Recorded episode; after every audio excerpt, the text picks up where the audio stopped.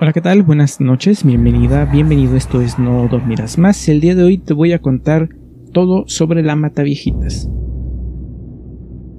Ella es Juana Barraza Samperio y su último apodo es la Mataviejitas, aunque su pasado como luchadora libre la hizo conocer como la Dama del Silencio. Ella nació el 27 de diciembre de 1958 en Pachuca de Soto Hidalgo. Su padre abandonó a su madre el mismo día en que ella nació y se llevó consigo a su hermano. Tres meses después, madre e hija se trasladaron al entonces Distrito Federal. Su madre se dedicó a las labores domésticas y tuvo dos hijos con otro hombre. Juana tenía prohibido salir a la calle e ir a la escuela, pues su padrastro consideraba que las mujeres no necesitaban estudiar para ser amas de casa. Barraza era agredida diariamente por su madre de forma física y verbal. Estas agresiones eran desconocidas por el padrastro, la única persona a quien Juana consideraba como su protector.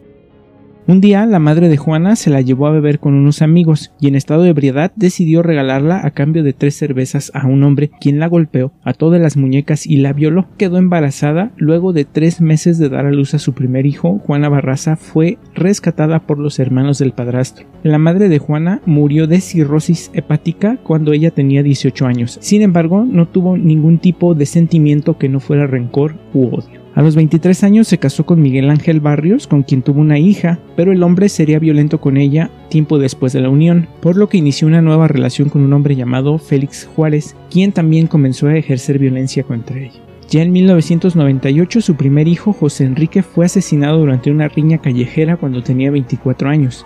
Esta muerte es recordada por Juana como el momento más triste de su vida. A los 30 años, Juana llegó al cuadrilátero e inició su carrera como luchadora profesional. Ella se hizo llamar la Dama del Silencio. En una de las luchas, Juana Barraza se lastimó la columna. Al acudir al médico, el especialista le dijo que podía quedar inválida, por lo que decidió retirarse del cuadrilátero. Sin embargo, luego se empleó como promotora de lucha libre. A partir del 2003, una serie de asesinatos conmocionaron a la Ciudad de México y mujeres de la tercera edad eran halladas muertas al interior de sus domicilios con señales de ahorcamiento. Los primeros indicios no apuntaban a que se tratara de un asesino serial, ya que no se relacionaban todas las pistas encontradas en las escenas del crimen. Sin embargo, la cifra de asesinatos de mujeres de la tercera edad comenzó a elevarse mes con mes. El primero de abril del 2004 fue capturada la primera sospechosa por el asesinato de varias ancianas en la Ciudad de México. Su nombre era Araceli Vázquez, a quien la Procuraduría Capitalina buscó vincular con los homicidios. En un documental de Discovery Channel, Patricia Dayan, la oficial de la Unidad 17 de Homicidios de la Procuraduría Capitalina que llevó el caso de las mujeres de la tercera edad asesinadas, dijo que Araceli Vázquez mató a una persona de la tercera edad. Se hacía pasar como trabajadora de la salud, del trabajo social, la cual portaba una bata blanca y utilizaba pelucas. Se realiza el cateo de su domicilio y efectivamente se encuentran pelucas y batas blancas con logotipos en un centro de salud, indicó Dayan. Tiempo después, los homicidios a mujeres de la tercera edad continuaron y liberaron a Araceli Vázquez por falta de elementos. Posteriormente, con base a un retrato hablado, se logró la detención de un hombre llamado Mario Tablas. Sin embargo, el sospechoso declaró que sí había cometido un homicidio, pero la víctima era su madrina. De noviembre del 2003 a enero del 2004 habían muerto 23 mujeres mayores de edad. Autoridades creyeron que el asesino podría ser un transvesti por la descripción física del atacante que dieron las mujeres que no fueron asesinadas. Durante las investigaciones por el asesinato de más de 20 mujeres de la tercera edad, la entonces oficial de la Unidad 17 de Homicidios, Patricia, realizó un busto con base a más de 15 retratos hablados, el cual fue presentado en conferencia de prensa. Tras el aumento de asesinatos y de conocer cómo operaba la asesina de las mujeres de la tercera edad, la policía capitalina implementó un operativo en parques y jardines de la Ciudad de México, en donde Juana Barraza aprovechaba para tener contacto con las ancianas. Tras cuatro meses de vigilancia continua, los ataques en contra de las mujeres de la tercera edad habían disminuido, sin embargo el 25 de enero fue detenida Juana Barraza. ¿Cómo sucedió aquel día?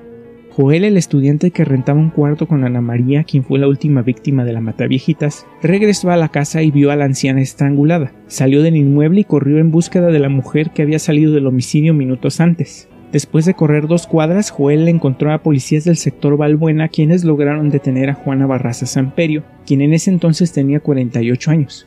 Los policías subieron a la detenida a la patrulla y minutos después la presentaron ante los medios de comunicación, Junto con ellos llegó el entonces procurador Joel Ortega. Más tarde, el Ministerio Público revelaría que Juana Barraza sería responsable de al menos 10 asesinatos de mujeres de la tercera edad.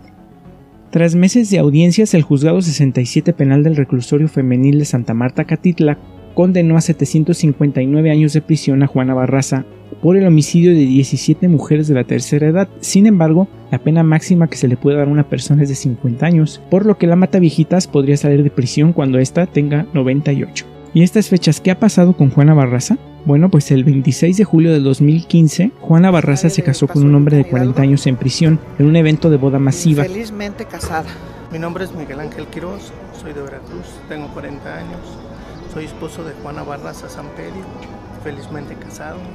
Tiene buenos sentimientos, aunque es un poquito dura, pero sí es, es una persona que, que ha cambiado mi vida. Conocimos por medio de cartas, ya después por teléfono. Sin embargo, el amor le duró poco a la Mataviejitas, pues un año después se divorció. De acuerdo con la diputada Rebeca Peralta, quien era vicepresidenta de la Comisión Especial de Reclusorios de la Asamblea Legislativa de la Ciudad de México, actualmente Juana Barraza sigue cumpliendo su pena de 50 años de prisión en el penal femenil de Santa Marta. Sin embargo, en entrevistas posteriores ha dicho que ella debería estar libre, pues no cometió los delitos que se le imputan. En una entrevista con Yolanda Andrade para Unicable, Juana Barraza declaró que ella fue condenada injustamente por el asesinato que nunca cometió. Me acusaron por 16 homicidios, pero las señoras fueron robadas y violadas. ¿En qué momento las violé yo? Yo estoy aquí por un delito. Ya ni sé si yo lo hice, porque cuando yo aventé a mi patrona, ella estaba con vida y resulta que después de varias horas a mí me tenían arriba de la patrulla. No obstante, en el programa Consecuencias con Joe, Juana Barraza cambió su primera declaración que dijo, pues ella menciona que trabajaba para la patrona cuando la mató. Yo trabajaba con mi patrona, hacíamos la costura de los pantalones que le entregábamos, ahí donde está el cine de la soledad, y ahí entregábamos la mercancía, y ese día por un error, pues perdí la cabeza porque me dio una cachetada y ahí ya no supe ni qué pasó, comentó. De acuerdo con su testimonio, Juana Barraza ocupa su tiempo vendiendo comida en las instalaciones del penal femenil, en donde espera salir libre luego de la condena de 50 años. Esto fue No Dormirás Más. Si te gustó, por favor, ayúdanos con tu like y a compartir para tener más videos como este. Muchas gracias.